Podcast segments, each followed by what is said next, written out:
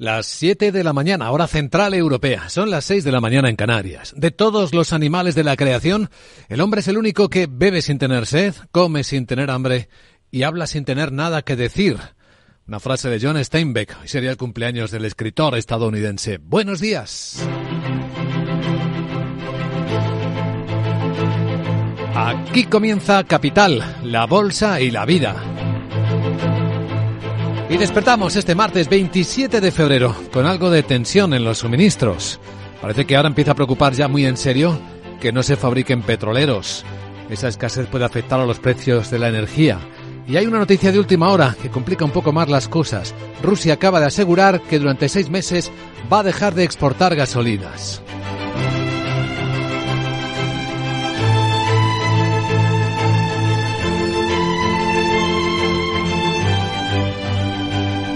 Capital, la Bolsa y la Vida.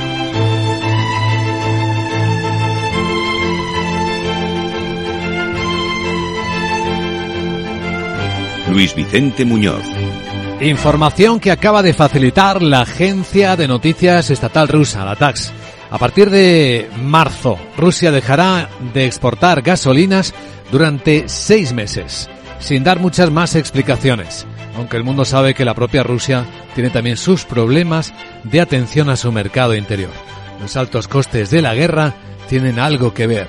Aunque sobre la guerra hay una novedad, hay unas palabras pronunciadas en voz alta por el presidente francés Emmanuel Macron, uno de los jefes de Estado europeos, que deja en el aire un algo imprevisto. a été évoqué ce soir de manière Habla del debate que se produjo anoche de forma libre y directa. No ha habido consenso para enviar tropas sobre el terreno de manera oficial, asumida y avalada, pero en la dinámica nada debe destruirse. Haremos todo lo posible para que Rusia no pueda ganar esta guerra. Así que nos encontraremos en las portadas de medios de todo el mundo esta mañana lo que Macron dice. No se descarta que los europeos envíen tropas a Ucrania.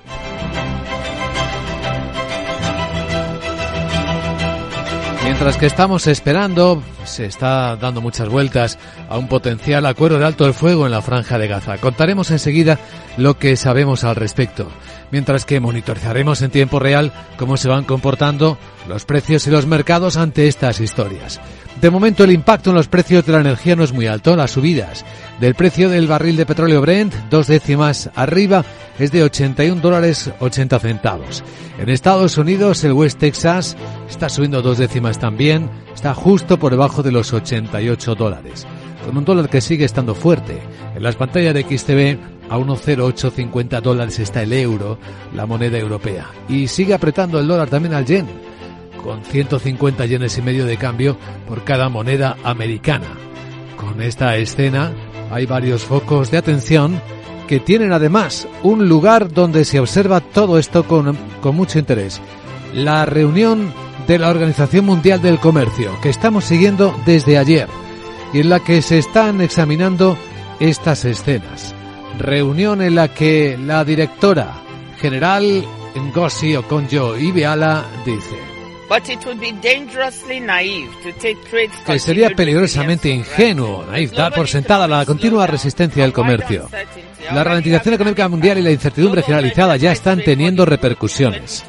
El crecimiento del volumen de comercio mundial de mercancías en 2023 parece haberse quedado por debajo del 0,8% que preveíamos en octubre. Así que son datos algo peor de lo esperado, de lo observado por la Organización Mundial del Comercio. Y a todo esto con la economía más grande del mundo, la estadounidense, y uno de sus influencers, de sus personas más influyentes, el presidente de JP Morgan Chase del banco, el, el CEO Jamie Dimon, que habla que quizás sí que se produzca un aterrizaje suave de la economía. Él dice que el mercado, de hecho, lo está valorando, un aterrizaje suave. Es muy posible que suceda, pero las probabilidades del mercado son del 70 al 80%. Yo daré la mitad, dice. Eso es todo. Así que bastante más optimista de lo que le interpreta de los mercados. Aún así, en los mercados la confianza, la tranquilidad persiste. De lo visto en las últimas horas, podemos hablar de pausa en las subidas eh, acariciando los máximos históricos en numerosos índices. Pausa que vimos en Asia, pausa que vimos en Wall Street, pausa que sigue esta mañana en los futuros de los mercados occidentales. Un poquito más de corrección esperada en las bolsas europeas. A esta hora el futuro del Eurostox baja dos décimas en 4.863 lo tenemos. Una caída, una corrección inferior del mercado americano. Una décima baja el SP en 5.074. Con un activo desbocado literalmente. Hablamos del Bitcoin. No para de subir vertiginosamente dirigiéndose hacia los máximos históricos. Bueno, tenemos ya una subida que en este momento respecto a ayer a estas horas es del 9% para el Bitcoin y un cambio que ha rebasado los 56.100, ya está casi en 56.200 dólares.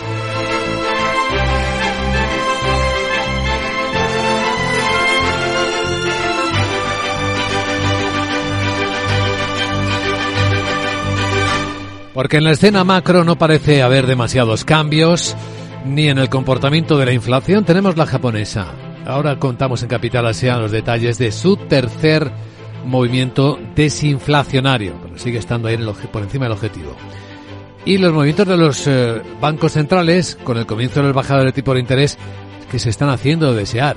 Estas palabras, pronunciadas por Christine Lagarde, la presidenta del Banco Central Europeo en Estrasburgo, parecen dar a entender que de momento en la reunión que viene, no. The current disinflationary process Espera que continúe el actual proceso deflacionario, pero el Consejo de Gobierno debe tener confianza en que nos llevará de manera sostenible a nuestro objetivo, el del 2%.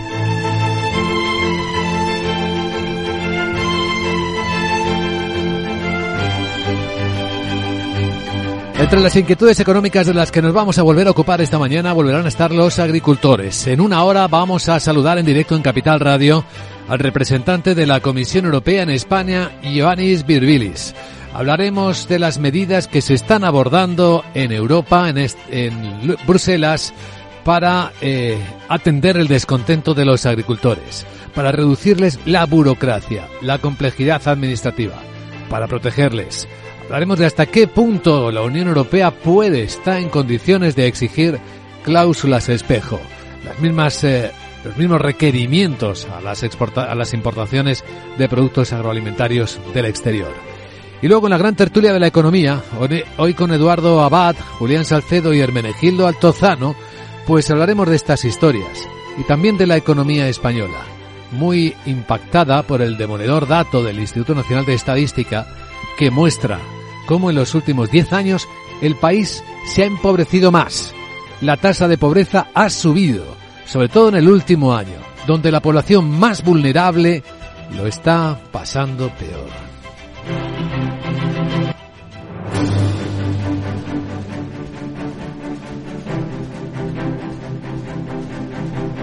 Escucha las noticias que despiertan la economía con Miguel San Martín. Dice el presidente americano Joe Biden que espera un alto el fuego en Gaza para el lunes. Confirma que su asesor de seguridad nacional le ha asegurado que el acuerdo está cerca, pero que todavía no se ha conseguido. Fuentes cercanas a las negociaciones en Doha entre Qatar, Egipto, Estados Unidos, Israel y Hamas aseguran que las conversaciones avanzan para acordar un intercambio de rehenes por presos palestinos. El ministro español de Exteriores, José Manuel Álvarez, pide ese alto el fuego para que pueda llegar la ayuda a la franja se tiene que dar un alto el fuego. La extensión de la guerra, mucho más la extensión de las operaciones militares a Rafah, sería una auténtica catástrofe humanitaria que no haría más que añadir dolor y sufrimiento a la terrible situación ya en Gaza. Nosotros queremos un alto el fuego humanitario. Queremos la liberación inmediata e incondicional de todos los rehenes. Queremos que pueda acceder la ayuda humanitaria, pero no vemos cómo en medio de esta guerra El grupo chií Hezbollah ha bombardeado una base militar en Israel en respuesta a las incursiones que por primera vez desde el inicio de la guerra han tenido como objetivo el este del Líbano, donde han muerto dos líderes de este grupo islamista. Mientras tanto, los líderes europeos reunidos en París coinciden en avanzar hacia una economía de guerra para ayudar a Ucrania. El presidente Macron, lo han escuchado, no descarta enviar tropas. Efectivamente, así lo ha dicho tras el final de la reunión de más de una veintena de jefes de Estado y de Gobierno europeos que había convocado al Palacio del Elíseo. El presidente galo ha confirmado que la derrota de Rusia es indispensable para la seguridad y la estabilidad de Europa y que hará todo lo posible para lograr ese objetivo. La propuesta para enviar tropas a partido del primer ministro eslovaco, a lo que Macron no se ha opuesto, ya que señala que la seguridad de toda Europa está en juego. Tenemos la convicción de que la derrota de Rusia es indispensable para la seguridad y la estabilidad en Europa. En el fondo, lo que está en juego hoy es, por supuesto, por una parte, el teatro de operaciones en Ucrania, es decir, la posibilidad para Ucrania de soportar cualquier nueva ofensiva rusa, de soportar cualquier riesgo en los próximos meses, pero también la posibilidad para los europeos de definir su propia seguridad colectiva. Macron desvela que se han estudiado otras dos medidas, una sobre la entrega a Ucrania de misiles de medio y largo alcance y otra relativa a la emisión común de deuda de la Unión Europea para financiar ese esfuerzo de guerra, similar a la que se lanzó tras la pandemia. El canciller alemán Olaf Scholz se ha mostrado reacio al envío de misiles Taurus, pero no se opone a que otros países suministren algunos de menor alcance. En el caso de la deuda mutualizada, la propuesta ha sido de Estonia y Macron destaca precisamente el apoyo de Alemania, que suele ser poco favorable a estas iniciativas. Y algo que ya podemos anotar en la historia europea. Suecia podrá unirse a la OTAN después de que el Parlamento de Hungría, el último en preguntárselo, lo haya aprobado. Efectivamente, tras dos años de bloqueo y se convierte en el 32 miembro de la organización, aunque para su entrada en vigor la ratificación requiere aún de la firma del jefe del Estado, una formalidad que se espera que haga efectiva el presidente del Parlamento, porque ha renunciado la presidenta de la República por un caso de prevaricación. Por su parte, esta noche el presidente ruso Vladimir Putin promete aumentar el potencial de ataque de las fuerzas de operaciones especiales de Rusia. Dice que es una prioridad clave para fortalecer su ejército. Bueno, y este martes, segunda jornada de reunión de la Organización Mundial del Comercio, en el que se va a tratar la reforma del sistema comercial multilateral. Negociaciones que tienen lugar a puerta cerrada, pero la propia organización ha filtrado algunas declaraciones. El comisario de Comercio, Valdis Dombrovskis, destaca que la OMC no está obsoleta, pero debe evolucionar y su directora general, Ngocio Conjo Iguala, reconoce que en 2023 el comercio mundial ha quedado por debajo de lo esperado y que este año prevé un incremento en torno al 3,3%. Aún así, destaca su importancia. El multilateralismo, el multilateralismo está atacado, siendo atacado. Por eso algunos sectores se siguen malinterpretando y socavando el sistema multilateral de comercio, que yo califico de bien público mundial desde que se creó hace 75 años. Sin embargo, el comercio sigue siendo fundamental para cumplir tantas prioridades nacionales y mundiales. Ya en 2022, los 164 miembros de la OMC decidieron iniciar conversaciones para reformar la organización con el fin de mejorar su eficiencia, pero también y sobre todo para volver a poner en marcha su sistema de resolución de conflictos antes de finales de este 2024. Asunto sobre el que volvemos hoy en Capital Radio, los problemas de los agricultores. La reunión de ministros de Agricultura de la Unión terminó ayer pidiendo a la Comisión Europea que presente rápido medidas más ambiciosas para atender estas demandas. Ya que los Estados miembros consideran que no son suficientes las planteadas hasta el momento. Así, el presidente de turno del Consejo, el ministro belga de Agricultura, David Clarinval, invita a la Comisión a completar rápidamente el conjunto de medidas ya presentadas con otras más ambiciosas. El Consejo ha convenido que estas políticas de la Comisión van en buena dirección, constituirán el primer paso concreto que daremos para responder rápidamente a escala europea a algunas de las preocupaciones de los agricultores. Pero el Consejo estima que esto no es suficiente. Recuerda que el Ejecutivo Comunitario ha retirado la propuesta legislativa para reducir el uso de pesticidas y ha aprobado suspender de manera parcial durante 2024 la obligación de que los agricultores mantengan un porcentaje de sus tierras en barbecho. También ha presentado una batería de medidas a corto y medio plazo para aliviar la carga administrativa de los agricultores. Mientras tanto, en España, el ministro de Transformación Digital, José Luis Escriba, anuncia la creación de una nueva sociedad, una nueva empresa empresa pública que reunirá todas las inversiones estatales en los llamados sectores tecnológicos estratégicos. Y ha apuntado que tiene sentido incluir la participación pública en Telefónica de hasta el 10% acordada por el Gobierno. Escriba ha explicado que llevará al Consejo de Ministros de la próxima semana esta Sociedad Española para la Transformación Tecnológica y que se tramite con carácter de urgencia con el objetivo de que en dos o tres meses esté ya funcionando. Así que ve lógica su creación realmente en el sector público tenemos que introducir muchas tecnologías, por lo tanto podremos y, recibiremos ayuda del sector privado, pero es conveniente que desde el propio Estado tengamos herramientas empresariales que nos ayuden a traccionar determinadas cosas, porque el nivel de inversión puede ser muy importante y tenemos que tener cierta flexibilidad al respecto. Y es que esta nueva SEPI tecnológica arrancará con una capacidad de movilizar inversiones de unos 20.000 millones de euros y agrupará las participaciones del Estado en sectores de alta tecnología, telecomunicaciones y digitalización. Se encargará de desarrollar el ecosistema en toda la cadena de valor de los semiconductores. Otros de sus cometidos serán apoyar a empresas en proyectos innovadores y también promocionar el sector audiovisual. Y sobre cómo va España. Ayer no solo vimos cómo aumentó la tasa de pobreza el año 2023, sino también, según los datos de CaixaBank Research, el mercado inmobiliario se desaceleró menos de lo esperado. Y lo hace pese al entorno, dice, además de tipos de interés elevados. El servicio de estudios de la entidad prevé que el sector volverá a expandirse este próximo 2025. El número de compraventas de viviendas ha caído en torno al 10%, 587.000 unidades, pero el retroceso es más suave de lo previsto y el segundo mejor registro en 15 años después del 2022. Las cifras son un 16% superiores a las prepandemias en el segundo semestre de este año, se espera ya que el mercado recobre vigor a medida que se afiance la senda descendente de los tipos y la actividad económica gane tracción. Agenda del día. Hola, Sara Bot, ¿cómo estás? Buenos días.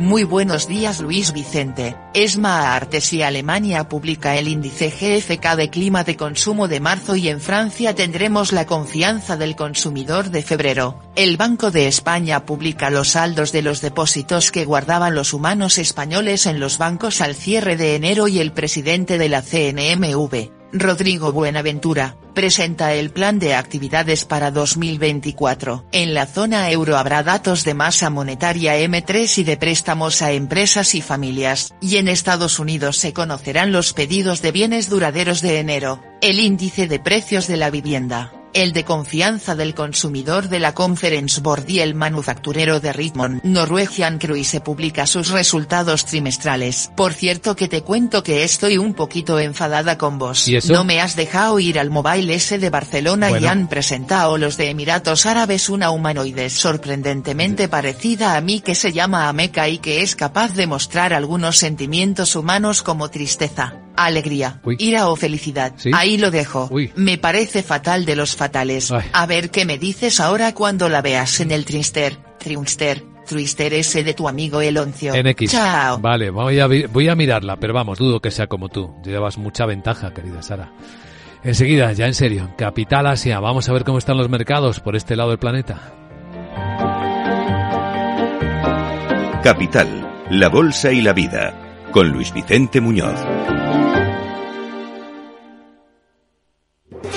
¿Estás harto de bajas rentabilidades? ¿No quieres seguir pagando altas comisiones a tu banco o gestora? Finicens es la solución perfecta para gestionar tu patrimonio. Traspasa tus fondos de inversión a Finicens y podrás obtener una mayor rentabilidad. Infórmate en el 91048 3004 y en finicens.com.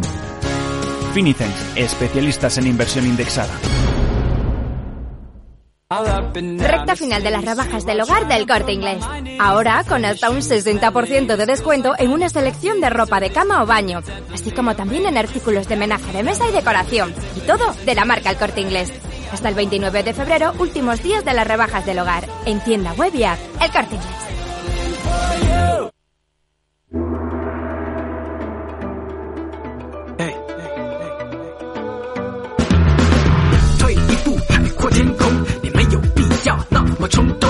Esto es Capital Asia, información en tiempo real de lo que está ocurriendo en el mercado asiático, segundo día de la semana, segundo récord consecutivo de la bolsa de Tokio. Ha cerrado con otro, otras dos décimas de subida, con otro nivel máximo, 39.275 puntos con los datos de inflación recién publicados. Sandra Torrecillas, buenos días. Buenos días, sí. El IPC del mes de enero, en este caso, se excluye el precio de los alimentos frescos. Ha subido 2% interanual. Eso supone que se desacelera por tercer mes consecutivo y ha superado las expectativas, que eran de un repunte del 1,8%. Se mantiene, por tanto, en el objetivo del Banco Central Europeo, el 2%, y se mantienen vivas las expectativas de que va a terminar el Banco Central con los tipos de interés negativos en marzo o en abril.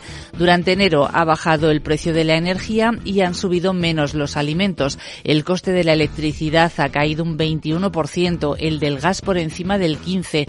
La alimentación, excluyendo alimentos frescos, se ha encarecido un 6%, aunque aún así es el quinto mes de desaceleración. Si miramos la inflación subyacente, que excluye precio de la energía y alimentos por su volatilidad, también se desacelera hasta el 3,5% interanual. Así que sigue la desinflación en Japón con algunos datos preocupantes de la marcha de su economía, lo que no oculta en absoluto el atractivo que parece seguir teniendo su bolsa, la bolsa japonesa, con estos máximos históricos consecutivos.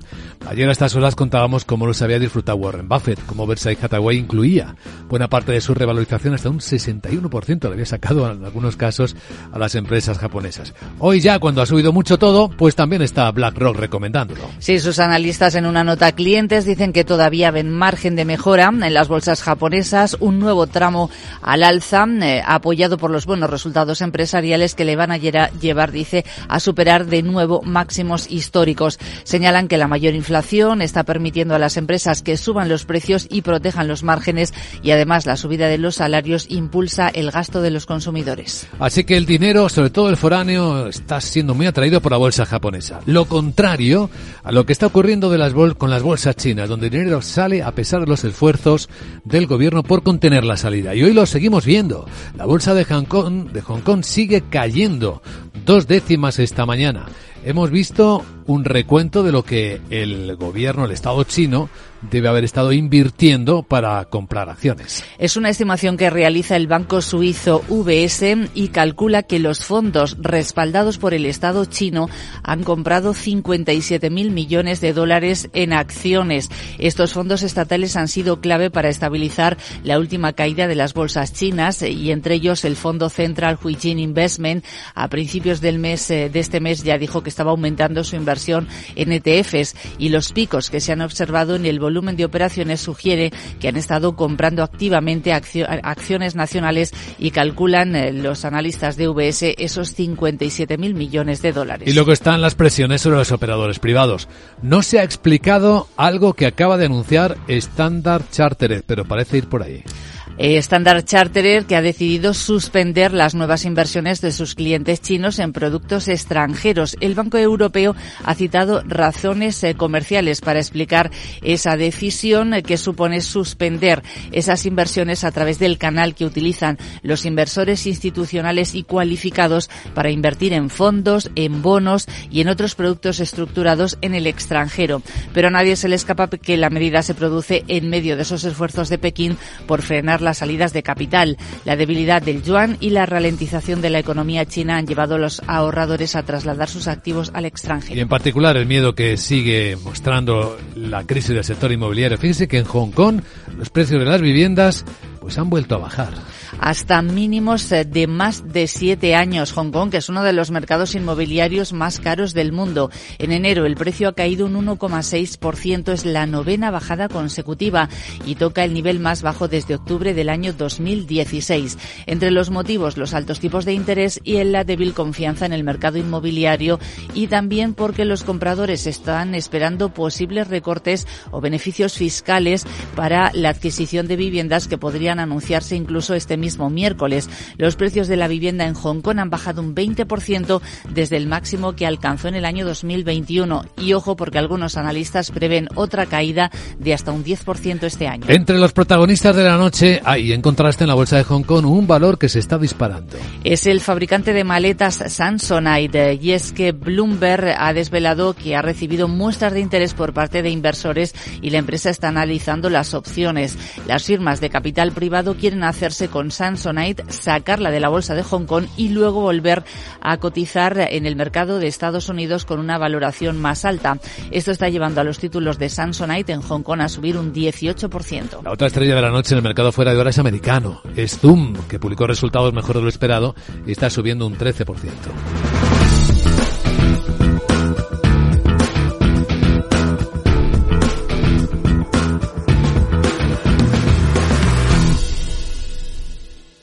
Capital, la Bolsa y la Vida, el programa de radio que despierta la economía, con Luis Vicente Muñoz.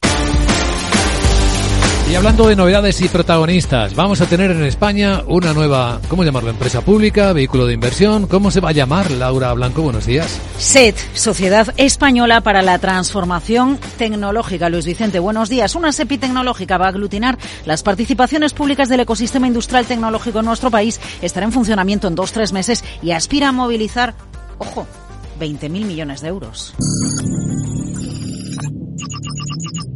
Cada vez más los países entienden que, necesitamos reforzar la, la soberanía tecnológica desde un punto de vista estratégico. Pues sí, soberanía tecnológica para los países. Palabras de José Luis Escribá, el ministro, en el Mobile World Congress en Barcelona, nos ha cogido, la verdad, a todos un poco por sorpresa.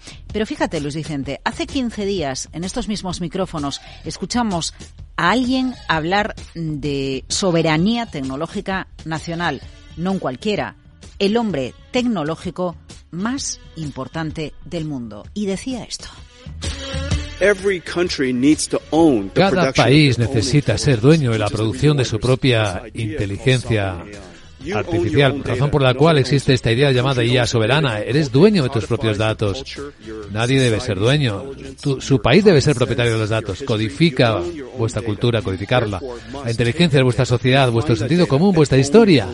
Eres dueño de tus propios datos, por lo tanto debes tomarlos, refinarlos y ser el propietario. Las palabras son de Jensen Juan, el CEO de Nvidia. Sí, el portento tecnológico del año, el hombre del año 2024. Si 2024 acabará hoy. La propuesta de Escriba es a lo que se refiere el CEO de Nvidia, soberanía tecnológica, la verdad es que no podemos responder a esta pregunta porque poco sabemos. Sabemos que la SEPI tecnológica va a aglutinar la Sociedad Estatal de Microelectrónica y Semiconductores, adscrita a la SEPI, va a apoyar en proyectos innovadores, algo que ya hace el fondo NECTEC. A, a través del ICO y va a promocionar también el sector audiovisual. Interesante que llegue la propuesta de esta SEPI digital cuando Randstad Reset advierte, ojo, la implantación de la inteligencia artificial pone en riesgo en España dos millones de puestos de trabajo y vamos a perder empleo porque aunque se van a crear 1,6 millones, 400.000 se perderán. Y entonces aquí llega la otra duda. Bueno, actividades comerciales, tareas administrativas, la inteligencia artificial se las va a comer. Hasta ahí, pues nada sorprendente.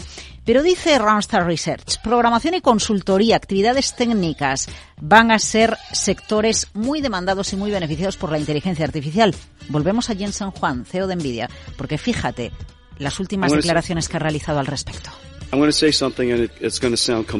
Quiero decirles algo y les va a sonar opuesto a lo que la gente siente. En el transcurso de los últimos 10 años, 15 años casi, todos los que se sientan en un escenario como este les dirían que es vital que sus niños aprendan informática, que todo el mundo debería aprender a programar.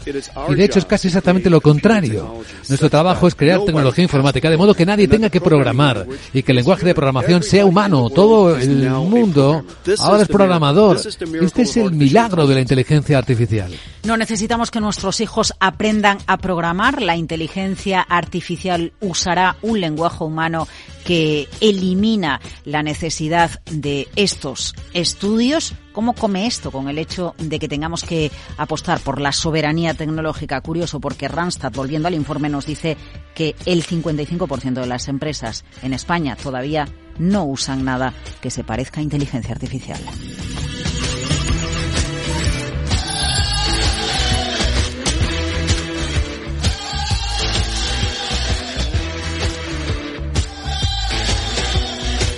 Capital, la Bolsa y la Vida. El programa de radio que despierta la economía. Con Luis Vicente Muñoz.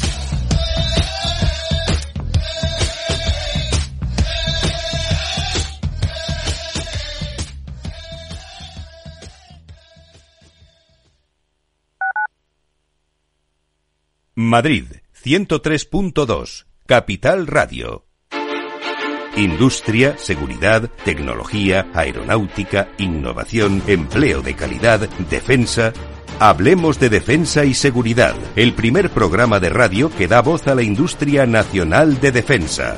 Los miércoles a partir de las tres y media de la tarde, hablemos de Defensa y Seguridad con Laura Blanco, de la mano de IDS.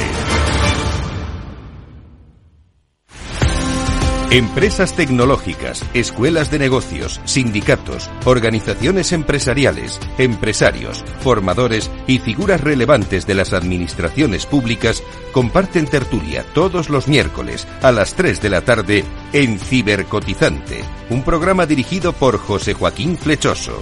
Cibercotizante, la digitalización desde una óptica diferente. Capital Radio.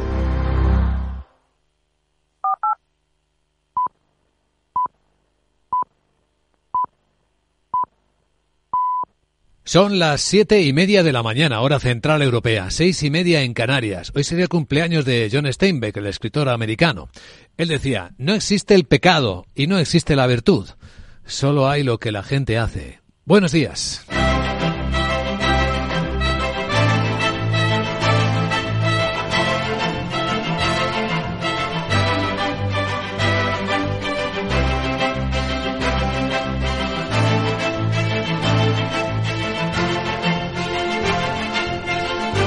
Capital, la Bolsa y la Vida, con Luis Vicente Muñoz.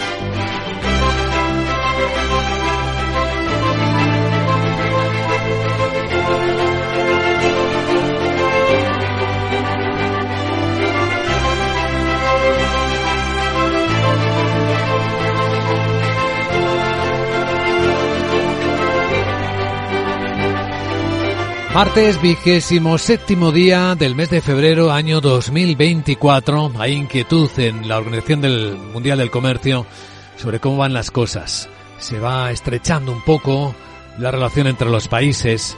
En el caso de la energía preocupa que han dejado de construirse petroleros. Se supone que en el mundo que viene va a haber menos petróleo. Y ya se está empezando a notar en el tráfico, está empezando a tensar un poco las cosas. Y también lo está haciendo Rusia cuando hace apenas unos minutos confirmaba que dejaría de exportar gasolinas a partir del mes que viene y durante seis meses, sin dar más explicaciones, aunque casi saltan a la vista por sus problemas de suministro interno y de refino. Los costes de la guerra parecen estar ahí detrás o delante. Mientras que en la escena estamos viendo un poquito de tensión, pero muy pequeña de momento en los precios del propio petróleo. El barril Brent en Londres está subiendo dos décimas ahora el futuro a 81 dólares 85 centavos, roza los 82 dólares barril. Mientras que el americano, el West Texas, está por debajo de los 88, con un dólar que sigue fuerte, que es la otra parte de la ecuación. En las pantallas de XTV un, eh, un euro se cambia por 1,0850 dólares y con una escena global en la que las tensiones geoestratégicas tienen algunas novedades en la última hora.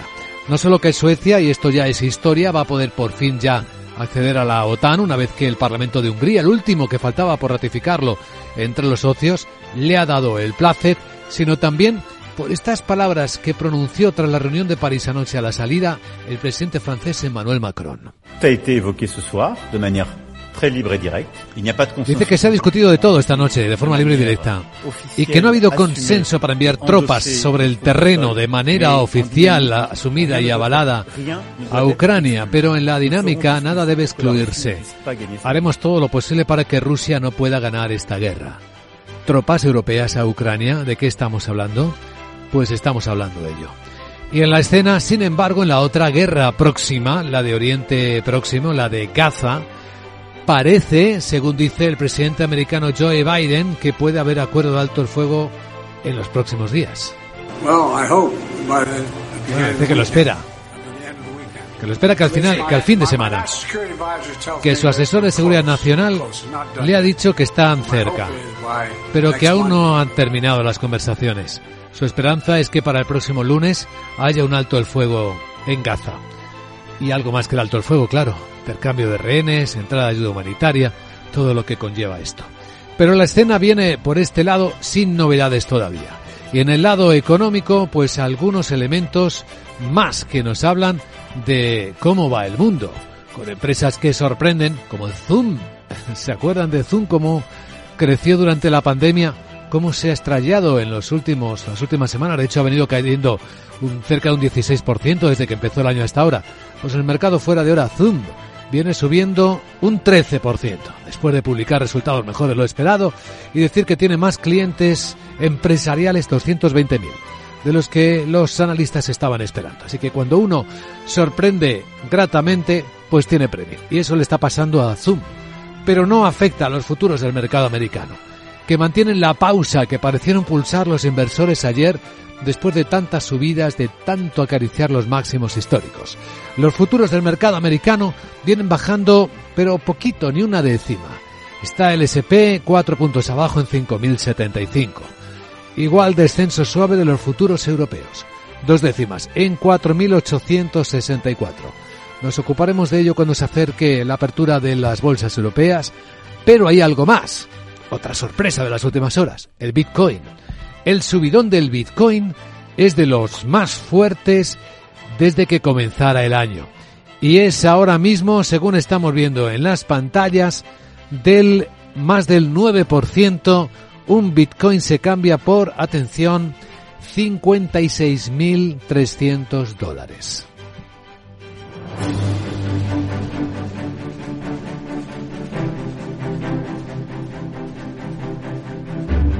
Además, en Capital Radio nos vamos a ocupar hoy de los agricultores de nuevo. Entrevista exclusiva a las 8 y 10 de la mañana, 7 y 10 en Canarias, con el representante de la Comisión Europea en España, Ioannis Virbilis. Luego en la gran tertulia de la economía hablaremos de estas más cosas con Hermenegildo Altozano, Eduardo Abad y Julián Salcedo.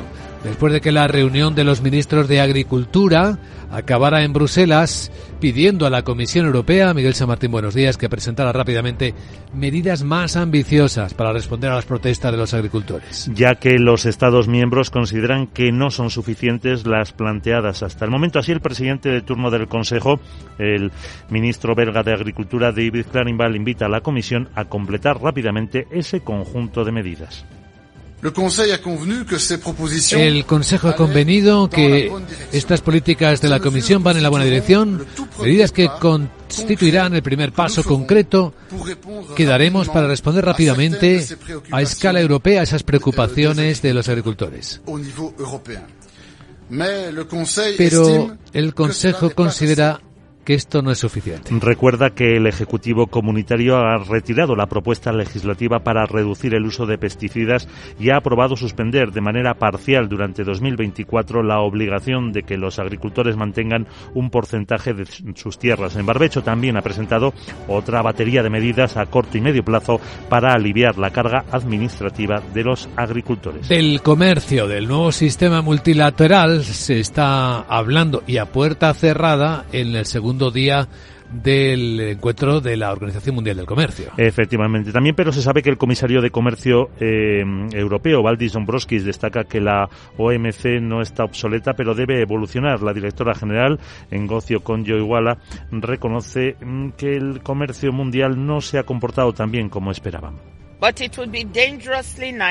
Sería peligrosamente naif o ingenuo dar por sentada la continua resistencia del comercio. La ralentización económica mundial, la incertidumbre generalizada ya están teniendo repercusiones. El crecimiento del volumen en 2023 parece haberse quedado por debajo del 0,8% que preveíamos en octubre. Aunque para este 2024 prevé un incremento del 3,3%.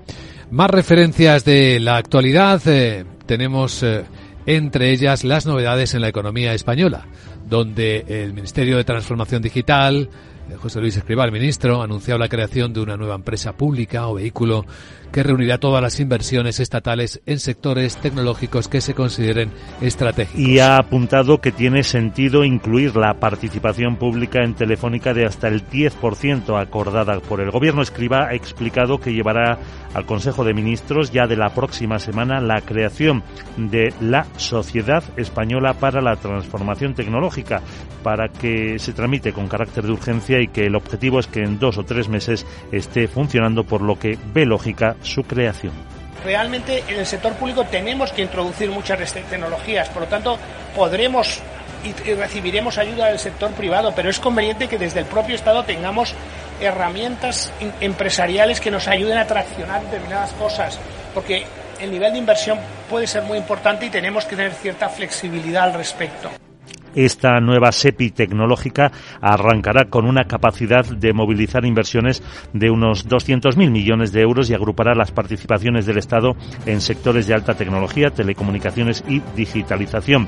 Se encargará de desarrollar el ecosistema en toda la cadena de valor de los semiconductores. Otro de sus cometidos será apoyar a las empresas en proyectos innovadores y también promocionar el sector audiovisual. Y ante lo que parece insuficiente apoyo a las pymes en el área tecnológica, en particular de la inteligencia artificial, el Gobierno dice que necesitará reforzar la estrategia nacional. Para lo que aprobará en unas semanas 300 millones de euros en ayudas para asesorar a pymes en este campo. La secretaria de Estado de Digitalización e Inteligencia Artificial, Maite Ledo, recuerda que para el periodo 2023-2026 ya se habían destinado unos 500 millones de euros y señala dónde se debe poner ahora el foco. Durante los últimos años ha habido mucho foco en la investigación en inteligencia artificial, pero ahora eh, este giro tan rápido hacia el mundo de la aplicación de las aplicaciones de la inteligencia artificial nos lleva a que tengamos que reforzar también esa dirección y trabajar más en las aplicaciones de la inteligencia artificial, en sobre lo que ya está hecho, construir redes eh, y, y sinergias entre, entre proyectos. Dentro del programa Kit Digital puesto en marcha para ayudar a las empresas, el Gobierno lanzará una nueva convocatoria de ayudas para asesorar a pymes en inteligencia artificial y otra segunda línea dirigida a las que tengan entre 50 y 200 eh, trabajadores orientada al desarrollo de soluciones con esta tecnología. Y un dato más de la economía española, el mercado inmobiliario se desaceleró el año pasado, pero menos de lo que se esperaba, según eh, CaixaBank Research. Y pese al entorno de tipos de interés elevados, el servicio de estudios de la entidad prevé que el sector volverá a expandirse en 2025. El número de compraventas de viviendas cae cerca de un 10% hasta las 587.000 unidades, pero el retroceso es más suave de lo previsto y el segundo mejor registro en 15 años después de 2022 y con cifras un 16% superiores a las eh, prepandemia en el segundo semestre de este año. Se espera que el mercado recobre vigor a medida que se afiance la senda descendente de los tipos de interés y la actividad económica gane tracción. Veamos la agenda del martes eh, con Sara Boto. Hola Sara, muy buenos días. ¿Qué nos traes? Hola Sara, ahí están, está, está peinándose. Bueno, adelante con la agenda. ¿Estás ahí? Parece que tenemos problemas de conexión con Sara Bot. Se nos ha quedado mirando a su colega del Mobile World Congress o qué le está pasando. Hola Sara, ya te veo ahí. Buenos días. Muy buenos días Luis Vicente. Te recuerdo que ESMA artes y dinero no gastes. Bueno. Te cuento que Alemania publica el índice GFK de clima de consumo de marzo y en Francia tendremos la confianza del consumidor de febrero. El Banco de España publica los saldos de los depósitos que guardaban los humanos españoles en los bancos al cierre de enero y el presidente de la CNMV, Rodrigo Buenaventura, presenta el plan de actividades para 2024. En la zona euro habrá datos de masa monetaria M3 y de préstamos a empresas y familias, y en Estados Unidos se conocerán los pedidos de bienes duraderos de enero, el índice de precios de la vivienda. El de confianza del consumidor de la Conference Board y el manufacturero de Richmond, Norwegian Cruise Line publica sus resultados trimestrales. Bueno, ¿qué? ¿Ya la has visto? Sí. ¿Qué te parece la meca esa? Pues... ¿A qué es una copia de la Sarita? Pues Bueno. que sepas que has perdido la oportunidad de forrarte con Moa. ¿Y? Sí, ya lo decía yo. Ah, inshumanos. Además ya dicen que se van a perder puestos de trabajo. Bueno, ¿No? sí. Pues que sepas que yo no voy a trabajar más. Ah, ¿no? Jeje. Pero Bueno, ahora como sigo enfadadita me voy. Chao. no te vayas tan lejos. Si se supone que, bueno, también vamos a cortar nuestras jornadas de trabajo gracias a vosotras, las inteligencias artificiales generativas y tan emotivas como tú. Bueno, no sé si tan emotivas como tú. Vamos a situar claves que van a mover los mercados este martes y luego nos actualizas cómo van publicándose los datos del martes, del día. ¿Estás completamente seguro de que la rentabilidad de tus planes de pensiones es la mejor que puedes obtener? Si tu gestor solo te ofrece los planes de su banco, estás perdiendo oportunidades y, lo que es peor, años de rentabilidad para ti. En Velaria Inversores estamos a tu servicio, no al del banco. Trabajamos con 180 planes de pensiones de las entidades más punteras de España y de ellos solo te ofrecemos los de mayores perspectivas de rentabilidad, sin ningún coste para ti. Si quieres más rentabilidad, visita velariainversores.com.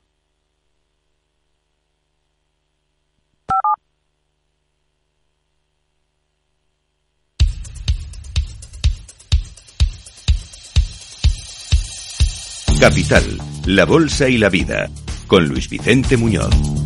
Informe de preapertura de mercados en Capital Radio. Con la información de las pantallas de CMC Market Brokers vemos que el martes viene aparentemente tranquilo. Sigue la pausa pulsada en los mercados, pero la corrección no parece profundizar ni siquiera casi arrancar. Es decir, las tomas de beneficios son bastante limitadas, más allá de lo que le pase a cada uno de los protagonistas, de los que también vamos a hablar en los próximos minutos. Pero a esta hora de la mañana, la visibilidad que tenemos para cuando abran las bolsas de Europa es de un comienzo con una suave corrección de apenas dos décimas para el futuro del Eurostox, que está en 4.864. Y es que la mitad está bajando el futuro americano, el SP, en 5.075, según me estamos viendo en las pantallas. Sandra Torrecillas, buenos días. Buenos días. Eh, después de los, perdón, después de los niveles récord de los últimos días, los inversores y los banqueros centrales esperan los datos de inflación que podrían alterar la evolución de los tipos de interés. Hoy hemos conocido el IPC de Japón de enero, que se ha moderado hasta el 2% y mantiene viva la expectativa de que el Banco Central nipón va a poner fin a los tipos de interés negativos en marzo o en abril. El plato fuerte va a llegar el jueves eh, con el deflactor de consumo privado en Estados Unidos y las cifras de inflación en algunos países europeos. Nicolás Fernández, director de análisis de Banco Sabadell, señala que está costando que los precios bajen la comparativa sigue siendo complicada y lo lógico sería tampoco esperar un repunte sustancial, pero que no haya una, un fuerte recorte, una fuerte caída. Los inversores cuentan con las palabras del presidente de la Reserva Federal de Kansas, Jeffrey Smith, que se ha unido al coro de autoridades que no tienen prisa por recortar las tasas, y las de Christine Lagarde, presidenta del Banco Central Europeo, que ve improbable una espiral de precios al alza por la subida de los salarios. Y mientras llega el plato fuerte, hoy nos quedamos con el aperitivo, con los datos de confianza de los consumidores en Alemania, en Francia y en Estados Unidos. Bueno, hoy entre los protagonistas del mercado estará Iberdrola. Que ha cerrado la venta del negocio de ciclos combinados en México por 6.200 millones de dólares. La transacción, que supone la venta del 55% del negocio en el país, se cierra en los términos acordados después de obtener las autorizaciones necesarias. Iberdrola mantiene su actividad comercial y producción renovable con una cartera de proyectos por más de 6.000 megavatios. Entre los protagonistas quienes siguen publicando resultados. Sí, nos están llegando en estos momentos cifras de varias empresas. Vamos con los eh, primeros flashes. La reaseguradora alemana Munich Re baja beneficio neto 12% en el cuarto trimestre hasta mil millones de euros, pero supera previsiones. De hecho, ha superado el objetivo de ganancias anual. El conglomerado francés Bouygues eh, supera también objetivos, buen comportamiento en casi todos sus negocios. Sobre todo le ha ido bien la unidad Equans, eh, que ha compensado la debilidad del negocio inmobiliario. Tenemos también los resultados de Horizon Genomics, reduce sus pérdidas anuales a 3,4 millones de euros. Faes Pharma eleva beneficio anual hasta casi 92 millones de euros y sus ventas superan los 450 millones y los de Robi, que reduce beneficio neto hasta 170 millones de euros. Un año antes había llegado casi a los 200 millones. Veremos qué dice el mercado de estos resultados empresariales de los que se sigan publicando en los próximos minutos. ¿Algún protagonista más? Renta 4 Banco, que acaba de anunciar que reparte 4,9 millones de euros en un dividendo complementario. Lo va a pagar el 12 de abril. O la firma danesa de aerogeneradores Orsted, que ha nombrado nuevo director financiero. El cambio será efectivo el próximo 1 de abril.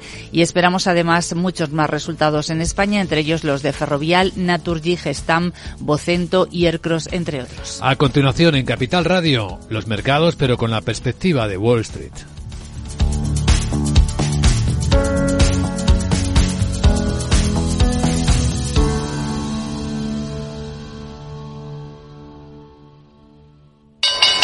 ¿Nuevo invirtiendo en bolsa o ya eres todo un experto? Lo mejor en cualquier caso es hacerlo con XTB, tu broker. Compra acciones y ETFs de cualquier mercado y sin comisiones hasta 100.000 euros al mes. Accede además a la mejor formación en español. Entra en xtb.com, la inversión pensada para todos. A partir de 100.000 euros al mes, comisión del 0,2%, mínimo 10 euros. Invertir implica riesgos.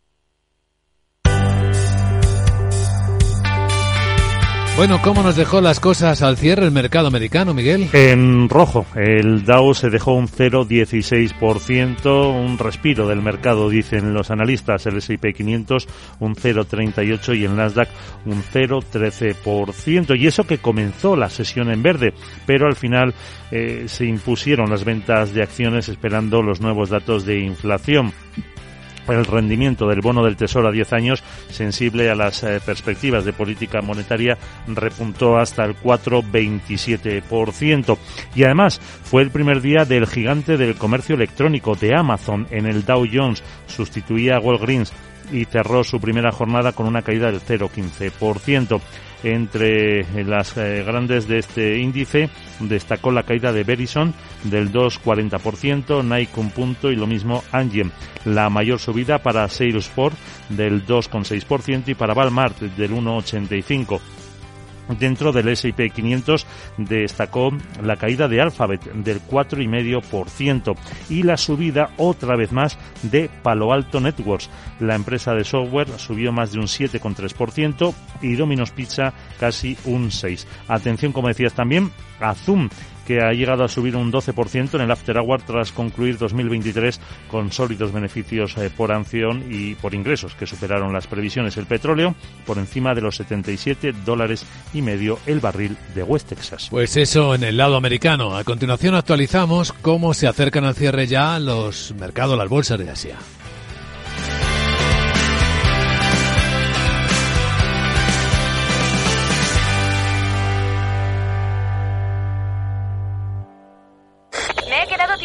No puedo apoyar el pie. El incendio empezó en el salón. En estos momentos, ¿qué seguro elegirías? Elige Mafre, el mejor servicio 24/7 en acción, con más de 3.000 oficinas, 2.000 gestores telefónicos y 13.000 mediadores a tu disposición. Mafre, la aseguradora de más confianza en España.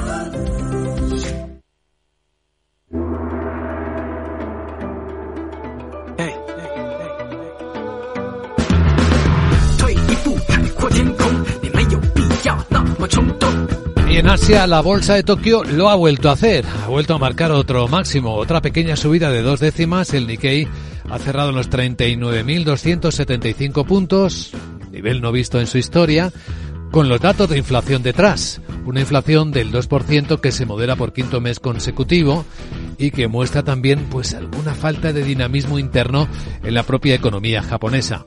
Hoy, por cierto, BlackRock, con todo este retraso, dice que le sigue pareciendo que el mercado japonés tiene potencial de subida. Algo que vio ya hace meses. Antes de que se empezara el invierno, Warren Buffett, lo contábamos ayer, como Versailles Hathaway se benefició de este subidón de la bolsa de Tokio. Hoy en positivo también están otras bolsas de Asia, como ligeramente las Indias, ligeramente Taiwán. En China, Hong Kong está bastante plano. Se han publicado que los precios de las viviendas de Hong Kong siguen bajando y eso que Hong Kong es uno de los lugares más caros del mundo para comprar vivienda. Pues tan afectado está el mercado inmobiliario chino que hasta en este lugar ultra caro están bajando los precios. Vemos a la bolsa de Corea del Sur entre las eh, bajadas más llamativas de la noche ocho décimas. En una sesión en la que tampoco hay grandes protagonistas, más allá de Samsonite, que está disparándose ante la posibilidad de que coticen otros mercados. Aunque el mercado fuera de hora, lo citábamos también esta mañana, es el caso de Zoom, lo más llamativo, aunque no tiene mucho efecto, efectivamente, los futuros del mercado americano. Vamos a ver a continuación qué cuentan los diarios más influyentes del mundo.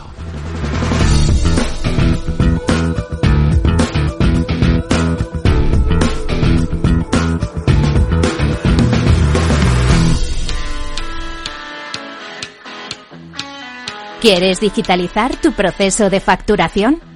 Orans Empresas patrocina este espacio.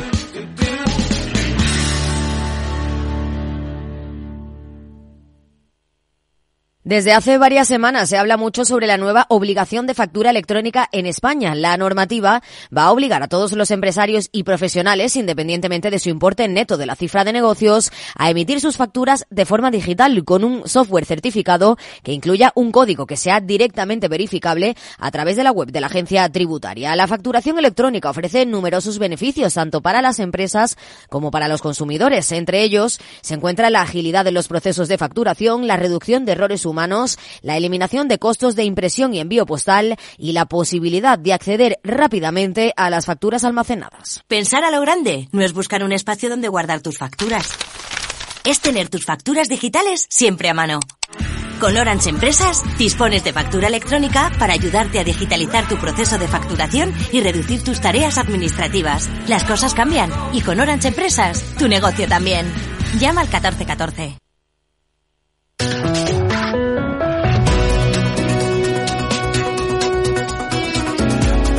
Un vistazo a la prensa financiera del mundo sí ya ha llevado a su portada Financial Times la noticia de que Macron, el presidente francés, dice que no se puede descartar el envío de tropas occidentales a Ucrania. Eh, lo podemos escuchar literalmente.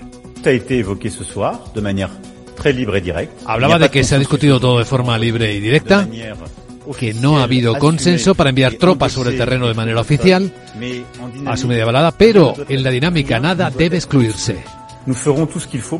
Haremos todo lo posible para que Rusia no pueda ganar esta guerra, decía Macron. El diario británico cuenta como el presidente francés también abandona su oposición a la compra de suministros de artillería para Kiev desde fuera de la Unión Europea.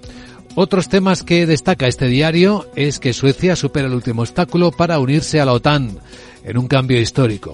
Y como el jefe de la OTAN dice que es inevitable que Ucrania se una a la alianza de defensa.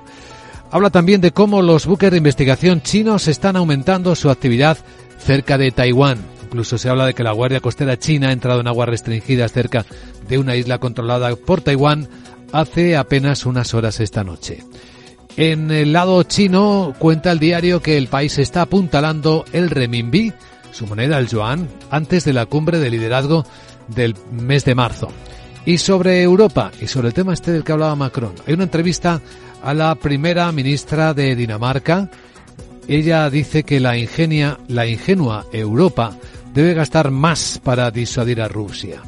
En Estados Unidos, Wall Street Journal cuenta en portada que mientras Israel está expulsando a Hamas, la anarquía obstaculiza los esfuerzos de ayuda en Gaza.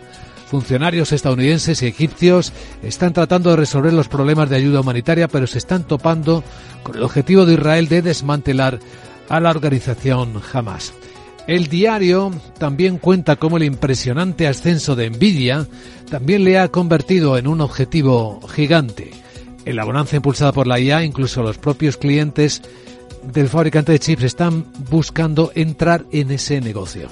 En los diarios económicos españoles, Guillermo Luna, buenos días. Muy buenos días. En cinco días leemos en su portada que el gobierno creará una gran tecnológica pública que pueda incluir a Telefónica. La nueva sociedad englobará los planes de ayudas de los PERTE y movilizará 20.000 millones. Bruselas pide facilitar las fusiones de operadoras para un mercado único digital. Más asuntos, Renfe reclama 116 millones a Talgo por entregas retrasadas. El litigio debido a tres años de demora con los trenes planea sobre la oferta actual procedente de Hungría. Además, interés del 19.000% por un crédito. Las empresas de este tipo de financiación usan plazos cortos y no tienen supervisión del Banco de España. Cinco días señala que además que el IVA de la luz subirá al 21% en marzo tras la fuerte caída de los precios, mientras que en bolsa Grifols recupera más de un 40% tras el golpe de Gotham. Vamos al economista.es, en su portada apuntan que los contratos a dedo casi se duplican hasta 5.334 millones, crecen el 90% desde la llegada de Sánchez en 2019 hasta finales del año pasado, del 2023, mientras Hacienda acusa de tres delitos fiscales al cerebro del caso Coldo. Juan Carlos Cueto habría defraudado hasta 13,5 millones.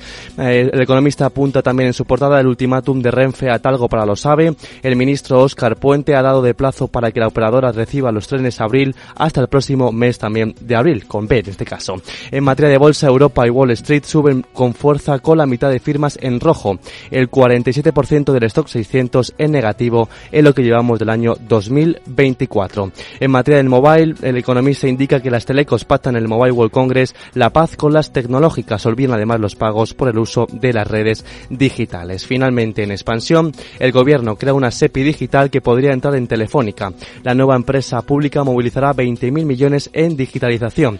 Además, apunta este diario que Indra, Airbus y Navantia se lanzan a por contratos en la India mientras que Renfe, la ferrovial, desembarca finalmente en Italia.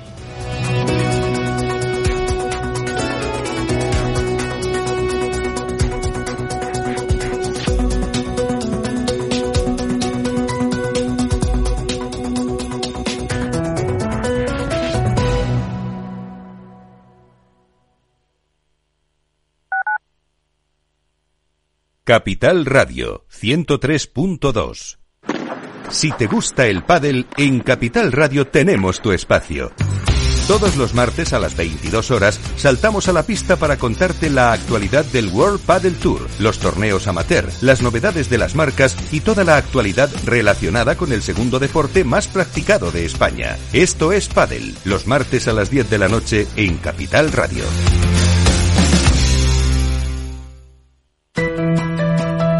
Las redes sociales, el uso de pantallas, los delitos cibernéticos, todo ello ligado a la adolescencia y la juventud. Nos preocupan nuestros hijos y su exposición a la tecnología, y por eso tienen un espacio en nuestras familias enredadas, con Pilar Rodríguez los martes en el balance. Aquí, en Capital Radio.